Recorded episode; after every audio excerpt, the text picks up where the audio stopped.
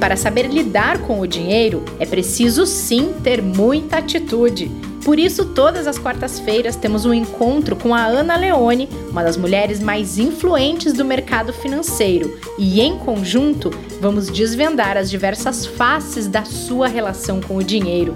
Vem com a gente!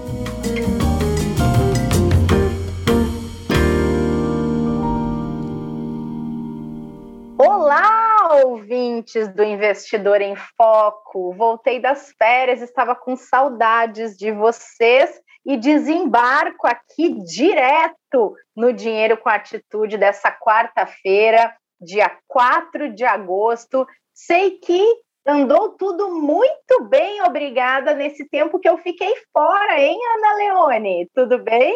Olá, tudo bem? Olha, foi divertido, viu? A gente pegou uma ouvinte e trouxe ah. para ancorar o programa aqui. Foi muito legal, viu? Deu para a gente se divertir, refletir muito, mas você fez falta, fez falta. Oh, é. Coisa boa, mas eu ouvi e a Laura Maia manda muito bem, né, Ana? Então já sabia que as coisas iam correr muito bem aqui na minha ausência, nem me preocupei com isso, não. Para ser bem sincera, fui colocar as pernas para cima para descansar um pouquinho, afinal, férias servem para isso, né? É, e, e, a gente às vezes não se dá o luxo de, de fato, desligar, de aproveitar, de curtir esse momento, eles são tão raros e os momentos mais raros são aqueles que a gente tem que fazer mais especiais. Então a gente tem que aproveitar mesmo. Você fez certíssimo. E sabe que eu estava olhando aqui o nosso assunto dessa quarta e pensando que férias com a consciência limpa também é quando a gente consegue ter as nossas finanças organizadas, né? Já que a gente pediu para que nossos ouvintes e nossas ouvintes listassem as fontes de receita para começar a ajudar que as pessoas façam a sua organização, seja na tabelinha, no guardanapo, no Excel, no aplicativo, não interessa, mas quando a gente consegue sair de férias com as nossas finanças organizadas, sabendo que as coisas vão continuar andando quando a gente voltar, dá uma paz a mais, né, Ana? É, isso é muito bom. Sabia que eu escrevi uma coluna uma vez falando se você uhum. quer um projeto ou uma dívida. E, e, eu usei o exemplo das férias, porque às claro. vezes a gente faz das férias uma dívida, que é o que? A gente antecipa o nosso desejo de viajar. Então, a gente quer viajar no final do ano, a gente pega, compra passagem, reserva o hotel agora, financia tudo no cartão de crédito, ou parcela na, na agência de viagem, ou no site de viagem, não importa.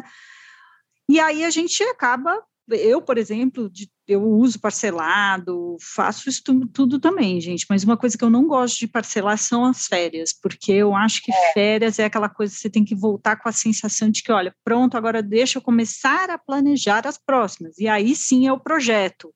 Porque quando você começa a planejar, ou seja, você quer viajar daqui a um tempo, e aí você quer colocar é, começar a colocar em prática a, suas, a sua viagem, você já começa consultando os lugares que você quer visitar, você já começa experimentando a viagem de, durante todo o processo, você vai saber o quanto você precisa economizar para realizar aquele objetivo.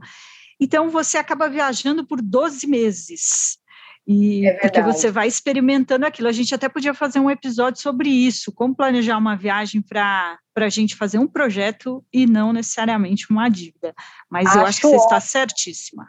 Até porque, né, Ana, a gente, quando consegue planejar, vai também poder, como você sempre diz, escolher se vai ser férias de gastar baixo, médio ou alto valor. E aí a gente uhum. já vai para as férias com aquilo na nossa cabeça e não vai sofrer. É diferente de de repente a pessoa chega lá, foi para o lugar que queria, quando viu, não pensou em quanto ela precisaria de dinheiro para passar aqueles dias naquele lugar e fica economizando tudo e aquilo vira uma frustração. Se ela já vai sabendo que vai ser econômico ou que vai ser gastador, é um problema uhum. menos também, né? É, e, e acho que tem a ver até com o exercício dessa semana que a gente colocou, é, em prática e o que a gente vai lançar aqui para a próxima semana tem a ver com isso também, a nossa capacidade de, de gastos dentro de uma viagem ou de qualquer coisa que a gente vai fazer. E a gente falou também aqui em um dos episódios sobre a construção de uma meta. Uma viagem é uma ótima meta para a gente exercitar é, um planejamento, porque não adianta a gente ter meta sem plano. E quando a gente está falando de organização de uma viagem, é colocar esse plano em prática. Então, acho que tem tudo a ver. Eu, olha, pensando bem, acho que eu quero tirar férias, gente. é muito bom, né? bom, pensando aqui no desafio lançado para quem está acompanhando esta maratona de mentoria financeira aqui no Dinheiro com Atitude, sobre listar as fontes de receita eu não precisei fazer este exercício, Ana, porque ele é feito todos os meses, bonitinho. E eu já contei para vocês que eu fiz a opção de gastar toda a, de todas as minhas despesas estarem no cartão de crédito porque eu acumulo milha. Inclusive, eu viajei com milhas nas minhas férias, não gastei um centavo em passagem aérea. Olha então, lá uh, faz, fazendo isso. No meu caso, funciona bem. Eu sei que tem gente que não gosta. Eu segui há muitos anos atrás a dica de uma amiga, e aí ela falava: não, só vai monitorando a fatura, você tem que saber até onde a sua fatura pode ir. Então, tem várias despesas mensais que vão parar lá também, mas para isso eu sei quanto eu recebo de salário, é, todos os rendimentos que entram para mim e todo tipo de receita para que eu possa fazer esse planejamento. E aí a gente jogou isso, né, Ana, nas uhum. redes sociais, no arroba Itaú Personalité no Instagram. E aí, Ana, você acha que nossos seguidores e nossas seguidoras têm uma visão completa do orçamento ou não? Em que, que você acha que eles responderam? Olha, eu arrisco a dizer que até eles responderam que sim, porque em geral, quando a gente quer, responde uma pergunta, a gente quer responder o que é o certo e não necessariamente o que é verdade. Mas você que me diz se eu estou certo ou se eu estou errado. A maioria votou sim, 62 pessoas votaram sim e só 21 votaram não. Boa. E aí, até vou aproveitar para pedir, a, pedir a sua dica a maioria uh, disse que considera o valor líquido das receitas, tá certo? Tá, isso é bem bacana, né? Porque no exercício dessa semana, a gente, é, diferente do que muita gente fala, olha, a gente tem que saber quanto a gente gasta para começar a organizar um orçamento. Pode ser por aí, mas eu gosto de fazer um pouquinho diferente, até para tirar as pessoas daquela, daquele sistema organizado ou da, que, que, a gente sempre foi é, induzido a fazer, justamente porque aí a gente para e pensa de uma outra forma. Quando a gente levanta o que a gente ganha, ou seja, tudo aquilo que entra no nosso bolso, a gente consegue ter a dimensão da nossa real capacidade de gasto e a nossa real capacidade de poupança. Então, que bom que as pessoas já olham isso, porque a gente tende a ter uma vaga noção de quanto a gente ganha porque a gente dificilmente acompanha isso ali na ponta do lápis. E, e, eu também já disse aqui outras vezes, e falo isso nas minhas redes o tempo inteiro, acho que ninguém precisa virar um planilheiro profissional para conseguir colocar as finanças em ordem. Mas a gente precisa ter, sim, boas noções, principalmente dos nossos ganhos, porque é ele que vai ditar o ritmo de quanto a gente precisa poupar, em primeiro lugar, e depois o quanto a gente pode gastar. Então, esse exercício ele serviu para esse, é, esse motivo. E eu fiquei feliz de ver os resultados das redes sociais, porque mostra que as pessoas já estão antenadas nesse conceito, então já estamos no caminho certo. Então, legal das pessoas terem uma noção do orçamento, mas cuidado, a noção ela talvez possa ser muito vaga, então acho que vale a gente aqui hoje falar um pouco sobre isso, e que legal que as pessoas já consideram exatamente o valor que entra no bolso, não aquele, nesse, aquele lá que falaram que a gente ganha, que depois eu vou também explicar um pouquinho mais sobre isso. Mas eu tenho aí uma notícia triste, porque assim como a maioria esmagadora que votou diz que considera o valor líquido da receita, a maioria também disse que olha mais para o gasto do que para o ganho. Aí uhum. entra no que você estava falando agora, de que para saber uh, o quanto você pode gastar e o quanto você pode poupar, você tem que olhar para o ganho. Mas a maioria está olhando já para o gasto, ou seja, já está olhando para a parte que assusta, né? Porque o gasto é aquela coisa também que a gente tolera. Hum. Se a gente olhar um pouco é, como funciona em geral, como a gente funciona no automático, a gente em geral fala assim, bom, eu, eu consigo pagar as minhas contas, então tá bom. Só que não tá bom, porque se você trabalha apenas para pagar suas contas, tem algum problema aí. Ou você está gastando demais, porque jamais a gente pode gastar tudo que aquilo que a gente ganha, ou você está deixando aí desperdícios tomarem conta é, do seu orçamento. Por isso que o primeiro passo é olhar o quanto eu ganho. Então, se eu ganho mil e entra na minha conta 750, é isso que eu tenho que organizar para viver. E esse uhum. viver, minha gente, envolve investir, que tem que vir em primeiro lugar. A lógica de um orçamento é o quanto eu ganho, o que eu preciso para poupar, o que eu preciso poupar para realizar os meus objetivos, e aí a gente tem vários objetivos na vida, desde a aposentadoria até fazer uma viagem, como a gente está falando aqui hoje. E o que sobrar eu gasto. Essa é uma ordem que a gente precisa pensar bem. Se você fica mais atento aos gastos, e obviamente, gente, gasto é que nem unha, a gente tem que cortar sempre, porque eles sempre vão crescendo e etc. Mas se a gente se atenta apenas pelos gastos, e se tá tudo bem, a gente tende a levar isso por anos a fio, e a gente nunca para para inverter essa ordem é, que eu mencionei. Ou seja, primeiro vem os investimentos, depois os gastos. Mas se eles estão ali já convivendo, sabe aquela coisa que, ah, tá ali, tá dando certo, pago os meus boletos em dia, é, então eu não preciso cuidar muito disso, estou bem, mas não tá, né? Aí tem conceitos aí que dá para a gente é, debater bastante, a diferença entre independência financeira e equilíbrio financeiro, que que é, muitas vezes as pessoas buscam o equilíbrio, a gente tem que buscar autonomia, enfim, aí também rende outro episódio aqui para a gente é, falar sobre isso. Vamos mas, por partes, né? Mas é bom que pelo menos as pessoas estão atentas, vai, eu sempre gosto de olhar o copo meio cheio. Tá bom. Agora apareceu aqui um conceito que vocês lançaram e a gente perguntou no nosso canal no Instagram que eu vou te pedir para explicar, porque eu não faço a menor ideia do que ele seja, que é a orçamentofobia. Eu nunca ouvi falar nisso, Ana. É que a mas... gente inventou mesmo na semana ah, passada. Então tá bom. Eu fico mais feliz com isso. Mas algumas pessoas que responderam nossa pesquisa disseram que sabem o que isso significa. Eu estou entre a minoria que não sabe, então eu vou querer saber. Vamos lá. Então é o seguinte: na verdade mesmo, pessoal, muita gente é, não gosta do exercício de organizar o orçamento. Sim. Se você, assim, eu perco a pessoa ali, né? Eu não faço consultoria financeira, não faço planejamento, não sou planejadora financeira de ofício, assim, mas certeza que é aí que a pessoa desiste porque é difícil mesmo. Aquelas pessoas que têm coragem de encarar o exercício de organizar um orçamento, elas acabam sentindo dificuldade porque a gente tem aspectos objetivos e aspectos emocionais que estão envolvidos nesse processo.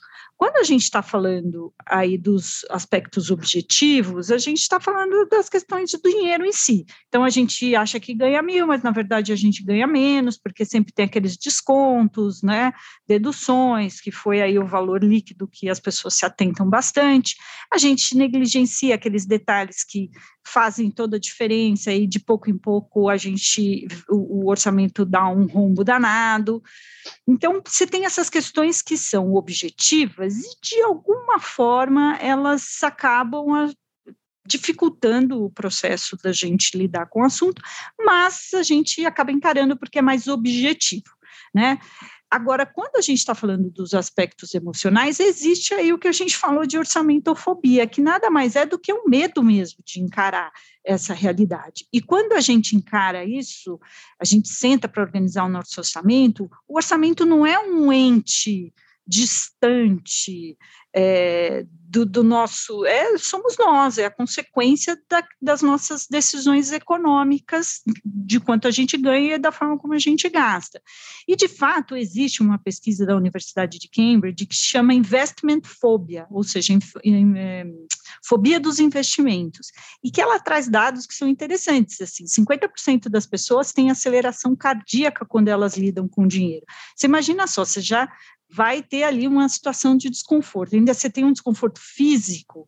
Nossa. Além disso, é, tem 11% que elas sentem mal-estar ao analisar. Sabe aquele frio na barriga, aquela coisa que dá uhum. até uma nhaca, assim?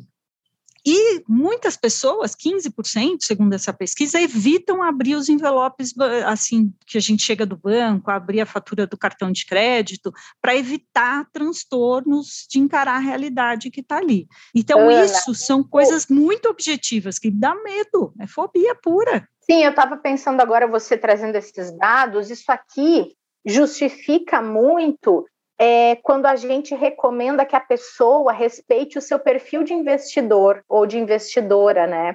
Porque essa questão, por exemplo, da aceleração do ritmo cardíaco, de é, é, efeitos físicos na pessoa, quando ela vai, por exemplo, ver o que aconteceu com seus investimentos, é real, né, Ana? É real, é real. Não é, ela não é mais arrojada e resolve se jogar na bolsa, ela pode passar mal de verdade, né? E, e, tem gente que tem, tem ansiedade. Eu, eu, já falei várias vezes, gente. Acho que é uma frase que vocês já devem ter ouvido muito, não apenas eu é, quando, nas minhas redes e tal, né, falar sobre isso, mas é existem as decisões é, econômicas eficientes e existem as decisões que fazem sentido para as pessoas. E Exato. muitas vezes essas que fazem sentido para as pessoas, elas precisam ser mais bem trabalhadas para que elas venham um pouquinho para o lado racional, mas sempre a emoção vai falar primeiro. Então você tem toda a razão. E, e sabe que, que tem uma outra coisa também? Martim vive falando isso por aqui também, vocês já devem ter ouvido falar bastante, que são os vieses que também uhum. estão aí impedindo ou atrapalhando um pouco a nossa relação de organização, de orçamento.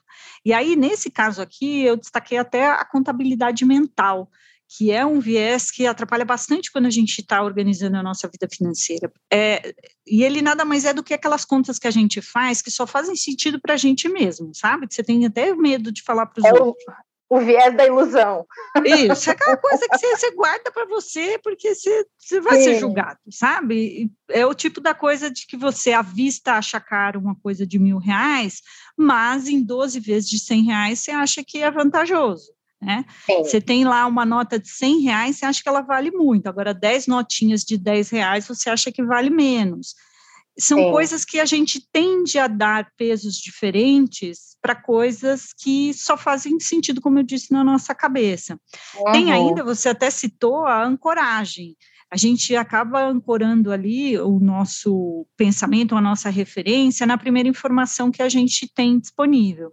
Então, quando é. a gente negocia o nosso salário com o nosso chefe, por exemplo, ele fala que vai pagar para a gente mil reais, ninguém negociou, pelo, pelo menos, gente, em toda a minha carreira profissional, eu jamais é, negociei qualquer tipo de contrato de trabalho em cima do valor líquido, é sempre do valor bruto. Olha, você vai ganhar mil reais por mês e é em cima disso que você acaba estruturando toda a sua capacidade de gasto. Só que, na verdade, não é por aí, porque a gente ancorou num lugar, mas só que, de novo, quem entra no nosso bolso é outra coisa.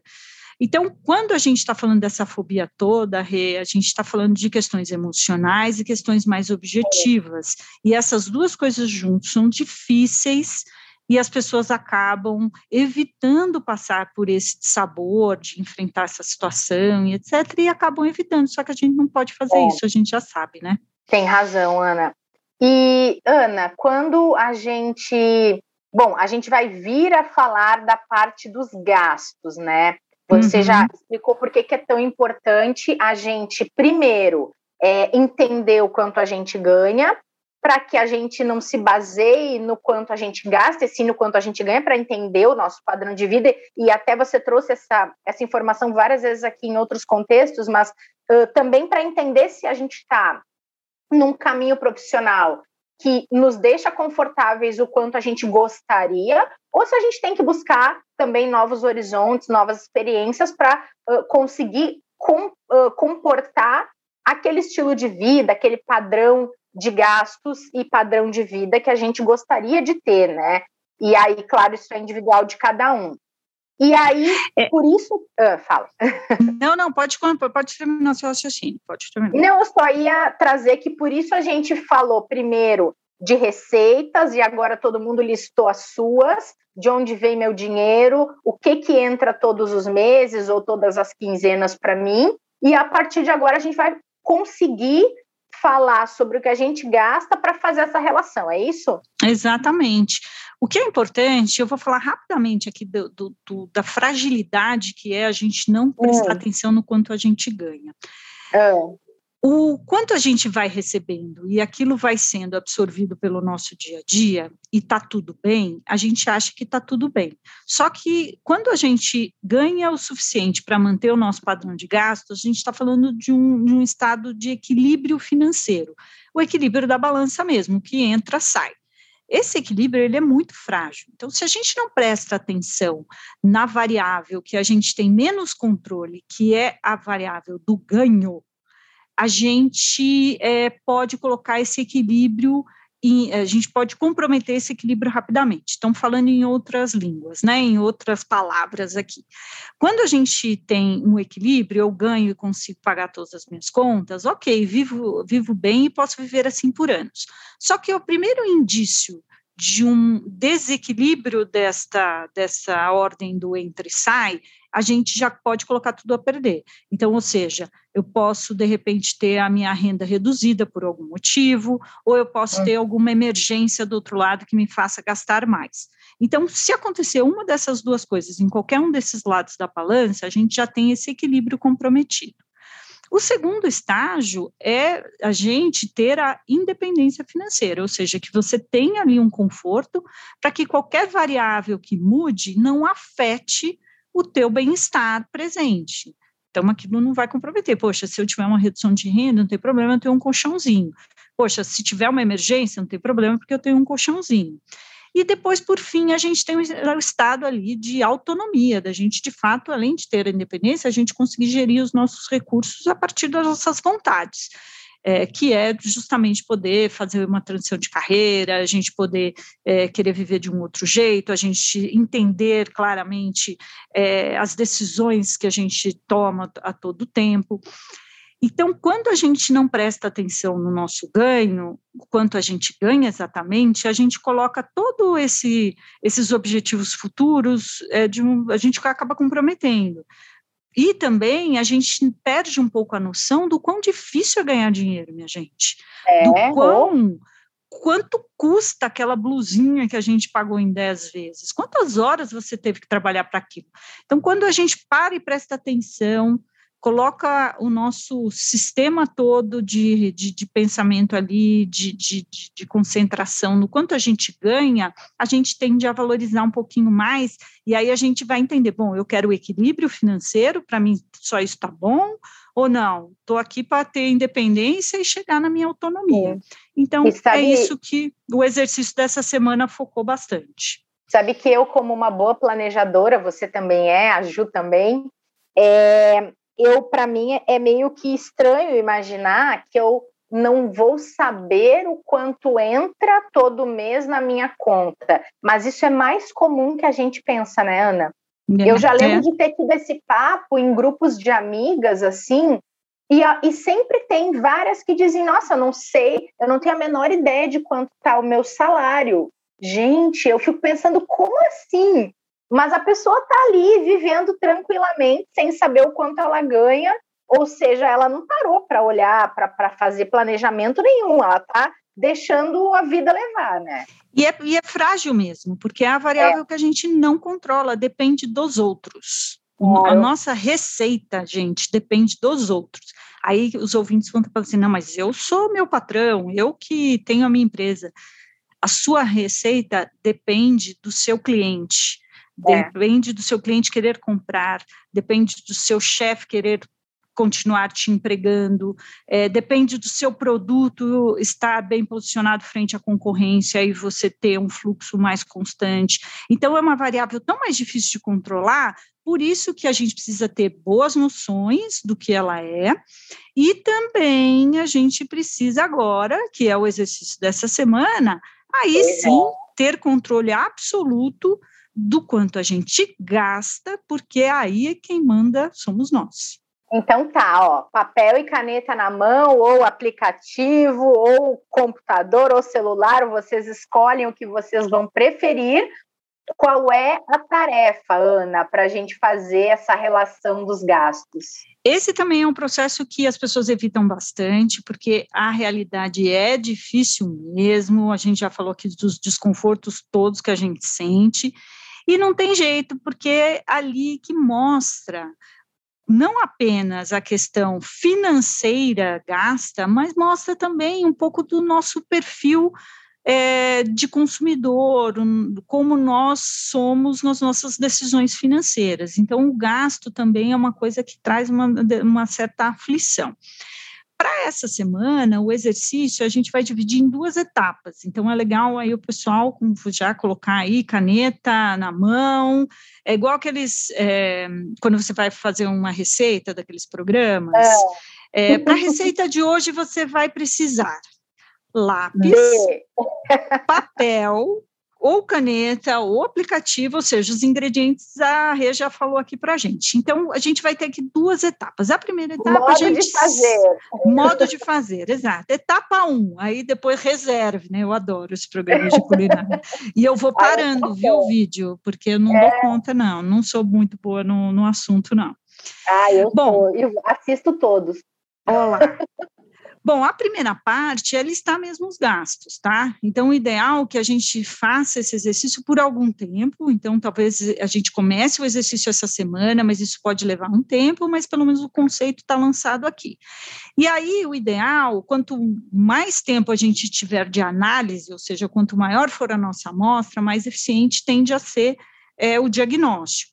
Então, pode ser aí o levantamento dos gastos dos últimos três meses, dos últimos seis meses, muitas pessoas não têm a menor ideia, então elas podem começar esse exercício a partir de agora, tá? Também está valendo, mas o ideal é pegar aqueles boletinhos, aquelas coisas que já estão aí para trás e começar a organizar. Então, a primeira coisa é listar os gastos, e aí é para colocar tudo no papel mesmo. Aluguel, água, luz, conta de, de, celular, escola dos filhos, financiamentos, gastos que tem com roupa, com comida fora de casa, com comida dentro de casa, que é o supermercado, e assim vai, vai listando.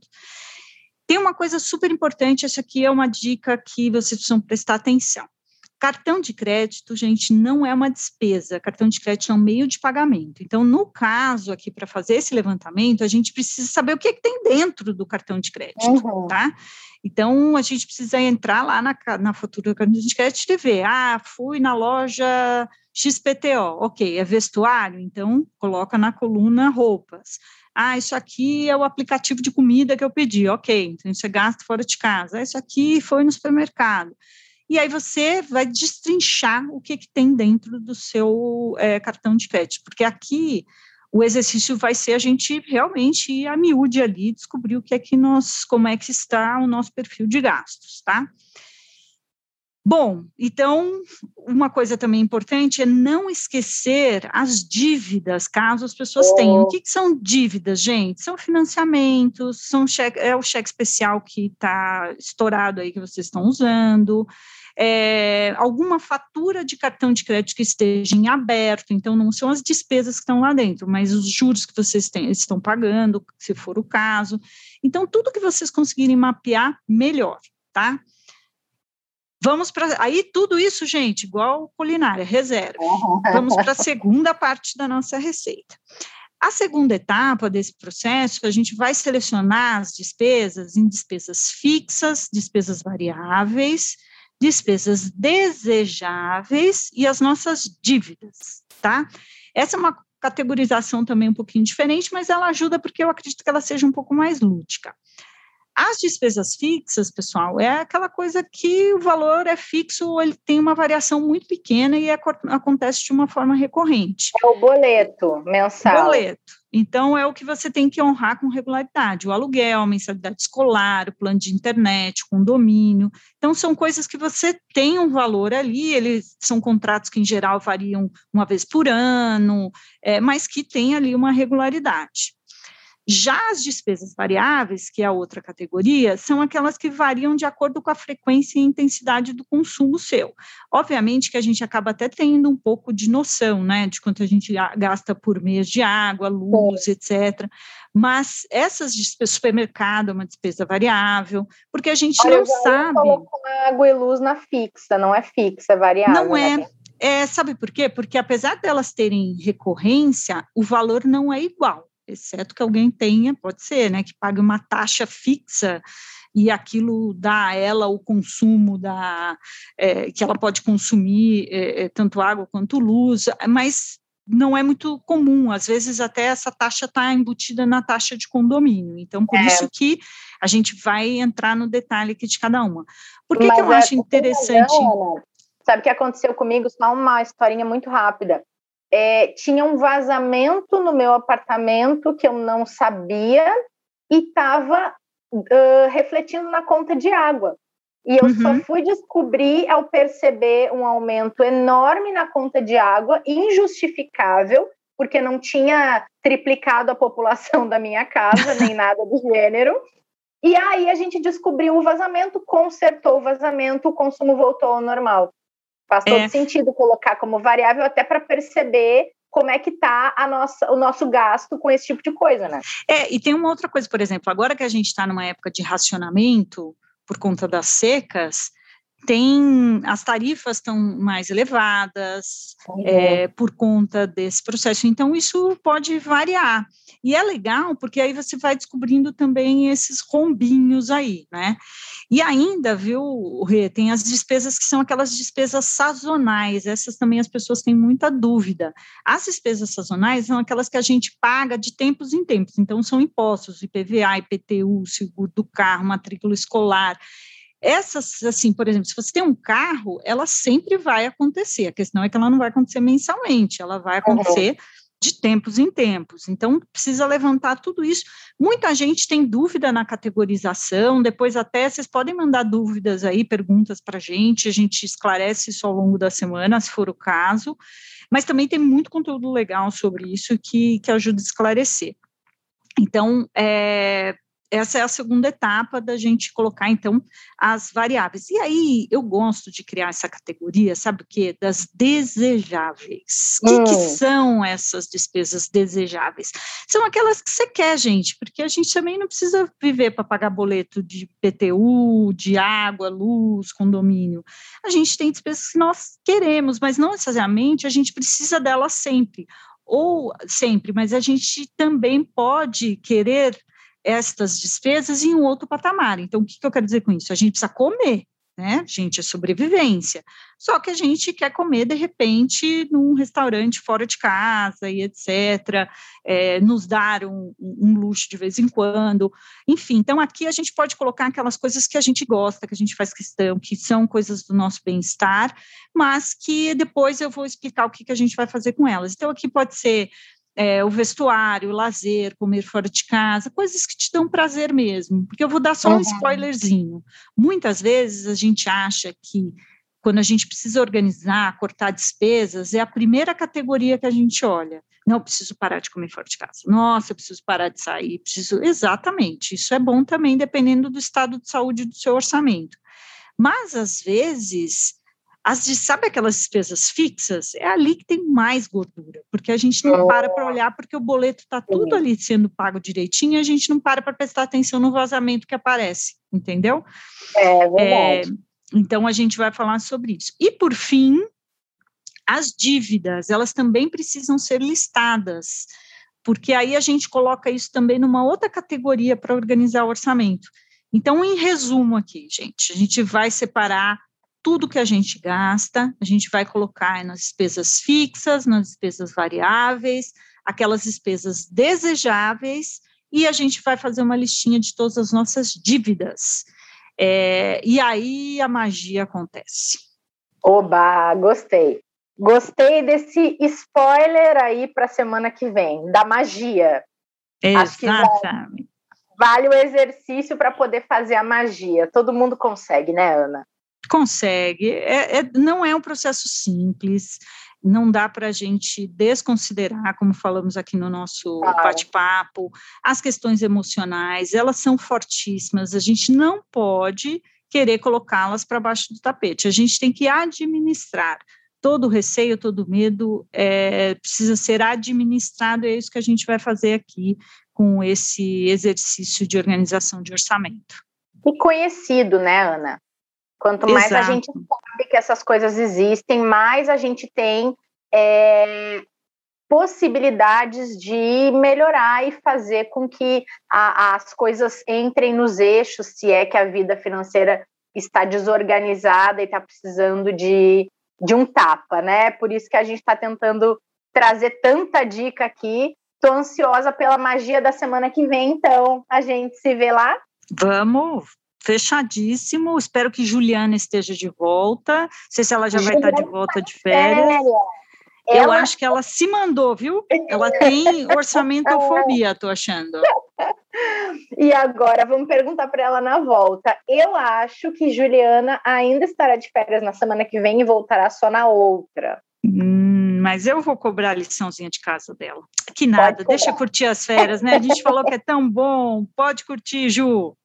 Muito bom. E não esqueçam, vocês que estão ouvindo este Dinheiro com Atitude, que a gente vai lançar esse desafio todo ali no arroba Itaú Personalité e também no arroba Dinheiro com Atitude, para vocês interagirem com a gente e contarem as suas histórias. Vira e mexe, a gente traz algumas delas aqui, tá bom?